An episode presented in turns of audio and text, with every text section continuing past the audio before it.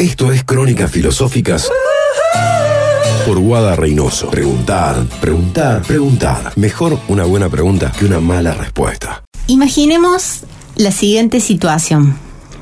Un grupo de personas, 22 en total, se dividen en dos grupos de 11 personas cada uno. En un terreno rectangular delimitado, cada equipo deberá custodiar una parte demarcada por dos objetos en el centro de la línea final de los límites externos más angostos del espacio definido. Los dos grupos deberán desplazar a través del campo rectangular un objeto esférico y buscar introducirlo en el espacio delimitado por los objetos en la línea final del rectángulo opuesto, custodiado por uno de los integrantes del grupo adversario. Se podrá introducir el objeto esférico con los pies o la cabeza, pero nunca con la mano, y contarán con 90 minutos en total. El grupo que más veces introduzca el elemento esférico en el campo opuesto obtendrá una copa grande de metal.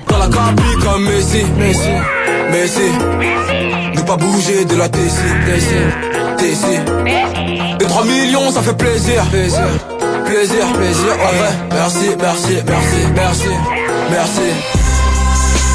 Quien escuche este podcast de Crónica Filosófica probablemente habrá descubierto que con la descripción anterior me refiero al juego del fútbol. Pero ¿qué hace que podamos definir esta situación como un juego y no simplemente como una descripción de un grupo de personas que corren al aire libre en un espacio delimitado, algunas de las cuales patean eventualmente un objeto esférico?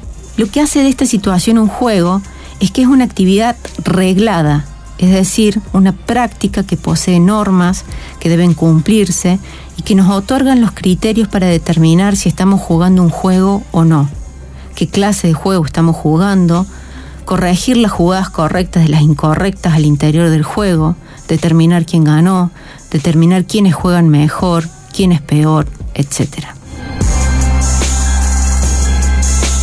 Esas normas son necesarias en el sentido en que deben ser cumplidas para poder jugar al fútbol y no a otro juego como el handball, que se juega con las manos. Pero las reglas o normas son arbitrarias o no necesarias en su origen. De otro modo, nosotros, las personas, en algún momento de nuestra historia inventamos esas reglas que crearon el fútbol. Otras reglas han creado otros juegos usar las manos para el vóley, usar raqueta para el tenis, etc. Las reglas son un elemento fundamental para definir el juego que estamos jugando. Algunos filósofos han pensado que la metáfora del juego es una buena analogía para explicar el modo en el que el lenguaje funciona, el cómo comprendemos lo que decimos y lo que los otros dicen, es decir, lo que hacemos y lo que hace una emisión. Por ejemplo, entendida como una expresión con significado, puede significar hacer silencio y no simplemente una suma de ruidos sin sentidos. La visión tradicional entendió que los nombres y las definiciones ostensivas eran el ejemplo paradigmático del uso del lenguaje y asumió que el significado se explicaba por el vínculo con el mundo estable. Así, a cada signo lingüístico corresponde un objeto, una cosa en el mundo. Este modo de entender el funcionamiento del lenguaje genera una clase particular de investigación filosófica que delinea a su vez una forma específica de preguntar filosóficamente. ¿Qué es el significado de una palabra? ¿Qué es el conocimiento? ¿Qué es el significado? ¿Qué es el número uno? Estas preguntas que llamaremos sustanciales y que en general comienzan con el término ¿qué? apuntan a encontrar un objeto que sirva de definición. Si adoptáramos un vocabulario perteneciente a la visión tradicional, diremos que estas preguntas apuntan a encontrar la esencia de lo que se investiga vale decir, aquel elemento fundamental e inmodificable que caracteriza las cosas y las hace ser ellas mismas y permite una definición general y suficiente.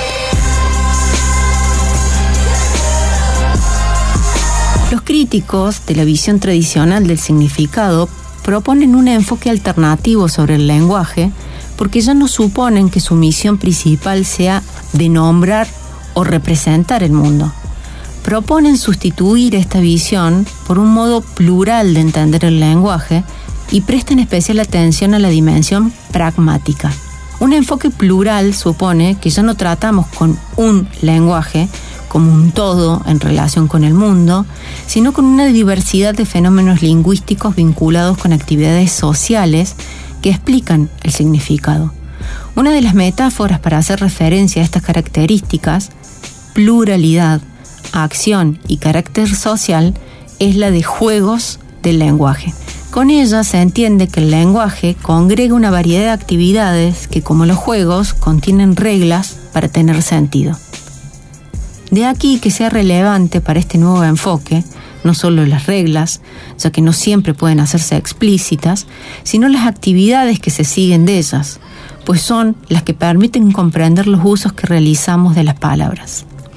Si digo, por ejemplo, te prometo que estudiaré, o te apuesto mi celular a que aprobaré el examen de filosofía, estos enunciados no deben ser analizados a través de preguntas por los objetos que estarían señalando o designando, sino por las acciones concretas que estoy realizando, la de prometer y la de apostar.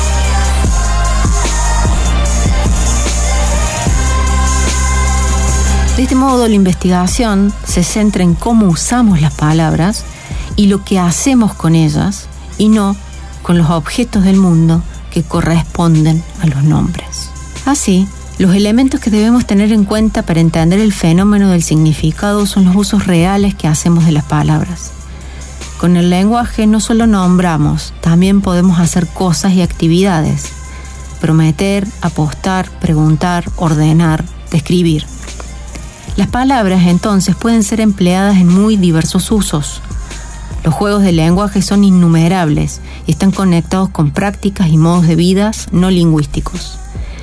Es cardinal reparar en la importancia de la palabra juego, porque si bien hay usos de palabras muy diversos, lo que hace que podamos distinguirlos y aceptarlos o rechazarlos es que esos usos, para tener significado, dependen de reglas que nosotros y otros podemos seguir y que conforman los criterios públicos de corrección. Podríamos pensar, ya que el mundo no garantiza el significado de manera unívoca, esta pluralidad de juegos de lenguaje implicando un relativismo absoluto, un todo vale, que cualquier cosa pueda ser dicha.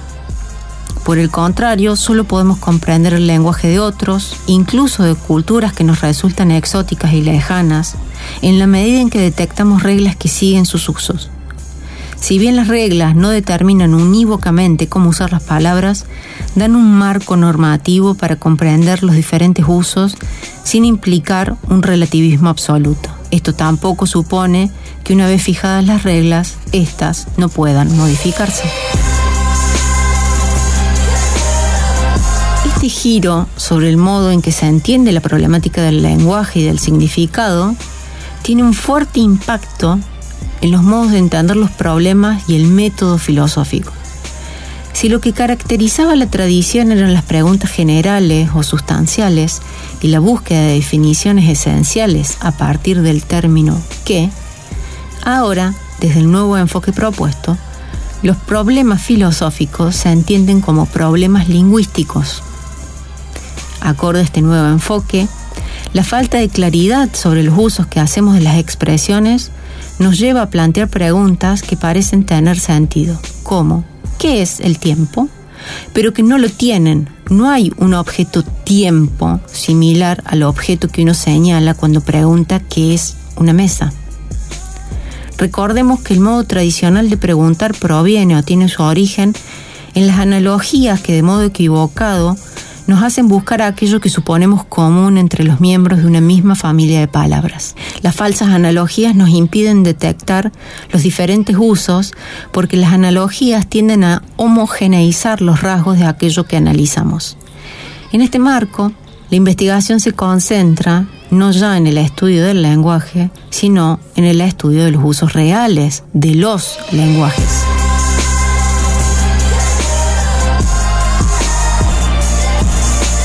El lenguaje no es un fenómeno uniforme, sino heterogéneo, por lo que se adopta una metodología específica que acentúa la observación de usos efectivos aquí y ahora, de expresiones en diferentes contextos concretos para analizar cómo los usamos y lo que hacemos con ellos.